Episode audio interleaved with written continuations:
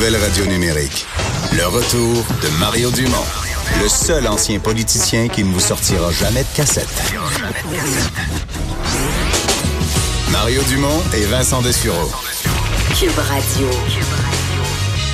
Et on termine la semaine comme on l'a commencé? Avec Normand Lester à parler de cette situation euh, tellement complexe entre les États-Unis, euh, fait l'Irak et l'Iran, euh, Et les. États-Unis. Exact. Alors, quelle est la situation là au moment où l'on se parle? Qu'est-ce qu'on peut raconter? Ben, il y a une pause actuellement, euh, un peu partout. Il y a une pause à Washington, il y a une pause à Bagdad et il y a une pause à Téhéran. Mais bien sûr, l'événement le plus tragique et le plus spectaculaire, disons, des derniers jours, ça a été bien sûr l'explosion en vol euh, d'un avion euh, ukrainien qui est décollé de l'aéroport de Téhéran pour se rendre à Kiev, à bord duquel il y avait 63 Canadiens d'origine euh, iranienne. Parce que sans cette, ce qui semble être une bavure là, on a, je veux dire, le dossier serait quasiment clos là, de Ah, l'incident. ah, je, je- commence avec ça, Oui. je continue. Vas-y. Ben là, évidemment, d'abord, on a pensé que c'était un accident. Mais ensuite, bien sûr, les, ser- les services de renseignement américains qui ont des capacités électroniques extraordinaires dans le coin.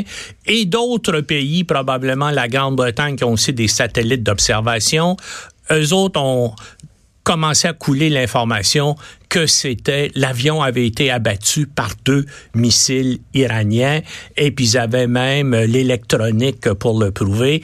Et puis bien sûr depuis 24 heures là il y a des images vidéo de personnes qui vivaient dans les villages autour qui ont filmé. Donc ça on voit un ciel complètement noir. On voit qu'il y a un appareil qui circule à par les lumières, bien sûr, euh, euh, de l'avion, puis on voit ensuite un missile qui s'approche et qui éclate.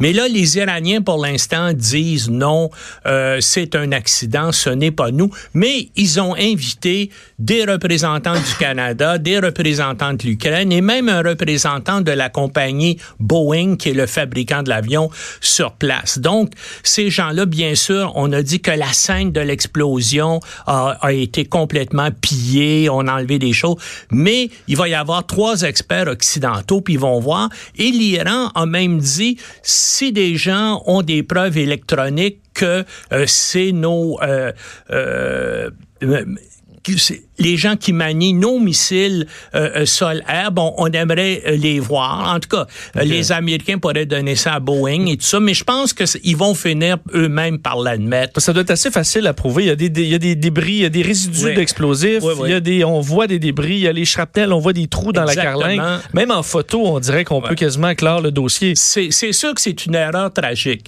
Mais là-dedans, dans le fond, moi, j'attribue deux responsabilités. Premièrement, responsabilité du gouvernement iranien. Tu es dans une zone de guerre, tu viens de lancer 15 missiles contre les États-Unis. Tu devrais exclure tout vol au-dessus de ton territoire. Comme d'ailleurs, il y a plusieurs compagnies aériennes oc- occidentales et plus comme la FAA aux États-Unis ont interdit aux avions américains de survoler le Moyen-Orient parce que, bien sûr, la situation était trop dangereuse. Donc, les Iraniens auraient dû faire ça, arrêter tous les vols au-dessus de leur territoire. Et l'autre responsable, indirectement, bien sûr, c'est Donald Trump. Si Donald Trump n'avait pas assassiné le général iranien à Bagdad, il n'y aurait pas eu de représailles et donc ces événements-là ne se seraient pas euh, produits. Ça aussi. Sauf qu'il ne pouvait pas s'attendre à une bavure qui allait Ben, tuer des. euh, Non, non, mais il pouvait s'attendre à une réaction euh, assez, assez importante. C'est sûr qu'à jouer à la guerre, à un moment donné, il, y a des, Ouais. il peut y avoir des Et d'ailleurs, ben les, les Iraniens ont beaucoup mieux calculé ça que lui parce que, comme tu sais, ils ont lancé une quinzaine de missiles balistiques contre deux bases en Irak et ils ont réussi à ne pas tuer personne. C'était l'objectif, selon toi? Oui, d'après moi, il y a des bonnes chances parce que des missiles balistiques, il y a moyen de calculer exactement avec précision où le, le missile va tomber. Ils ont choisi, si vous regardez les photos aériennes euh, des endroits, des, des endroits relativement déserts. Et en plus de ça, ils avaient euh, eux, les Irakiens, attention, on lance une attaque missile. Donc, tous les soldats américains sur ces deux bases-là ont eu une alerte générale, euh, un préavis, disons, je pense, d'au moins une demi-heure entre le moment où ils ont appris qu'il allait avoir des missiles qui allaient tomber là et le moment où c'est où c'est arrivé. Parce que les Iraniens se sont dit, là, c'est le moment, on va s'être vengé.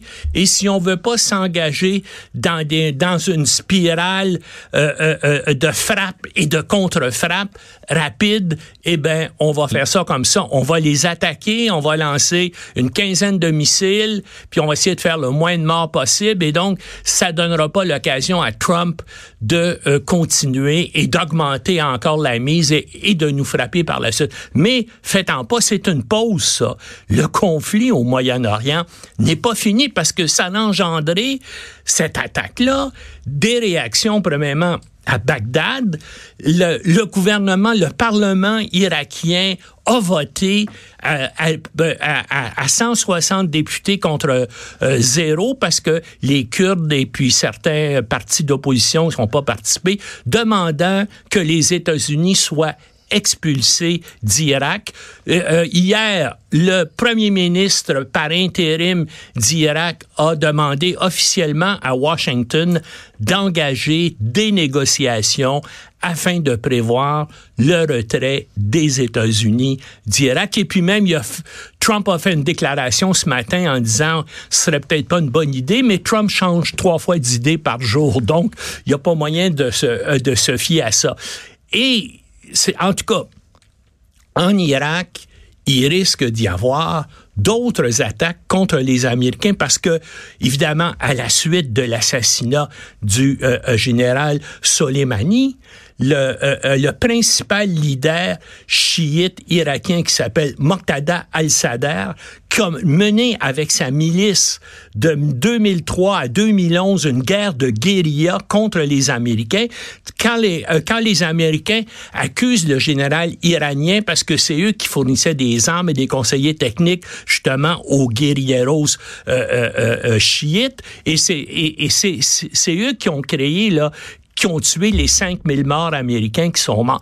Mais bien sûr, il y a eu 500 000 Irakiens qui sont morts dans cette guerre-là, et ça, les Américains en parlent pas tellement. Donc, on, donc, les principales milices anti-américaines en Irak se préparent à recommencer à mener une guerre de guérilla contre les forces armées américaines. Aux États-Unis, les démocrates ont répondu, entre autres, en voulant contrôler un peu les possibilités d'aller en guerre de Donald Trump. Ben, il faut, ben oui. Mais en même temps, vu que ça s'est calmé un peu, les Américains, je pense, ont été plutôt rassurés dans les, dans les dernières heures. Est-ce que euh, c'est encore vendeur pour eux de mener ce combat-là? Ben non, ben la Chambre des... Ça, ça l'est parce que c'est toute une question d'équilibre du pouvoir aux États-Unis entre le pouvoir exécutif et le pouvoir législatif. Dans la Constitution américaine, c'est clair, il faut que ce soit le pouvoir législatif qui déclare des guerres.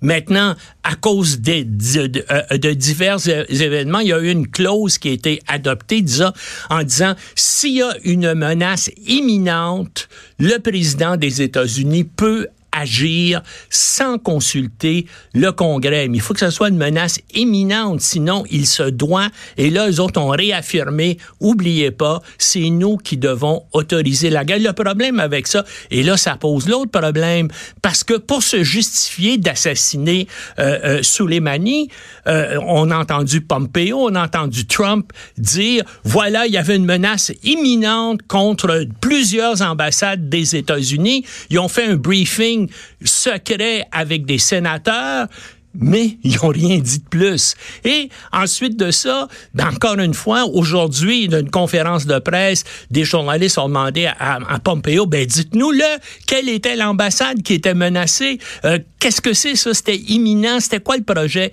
Il a absolument refusé de rien dire. Mais moi, je veux dire là-dedans, ce que j'en pense et mon analyse.